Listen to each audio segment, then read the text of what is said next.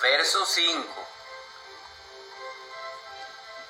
Escrita en Barquisimeto el 4 de enero del 2014, año 51 de Acuario.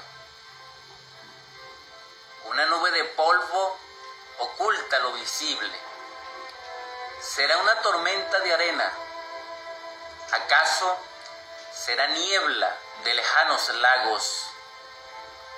¿O el velo natural de la tierra que esconde sus tesoros? El viento arrastra el polvorín y lo acerca. Consigo también trae el sonido de muchos cascos y pasos. Los árboles arquean sus ramas, algunas hojas caen, flotan como si lloviera el vergel ya marchito. Es una columna de soldados que marchan. Detrás se distancia una herradura de caballería que en su son rodean y asedian a quien solo camina.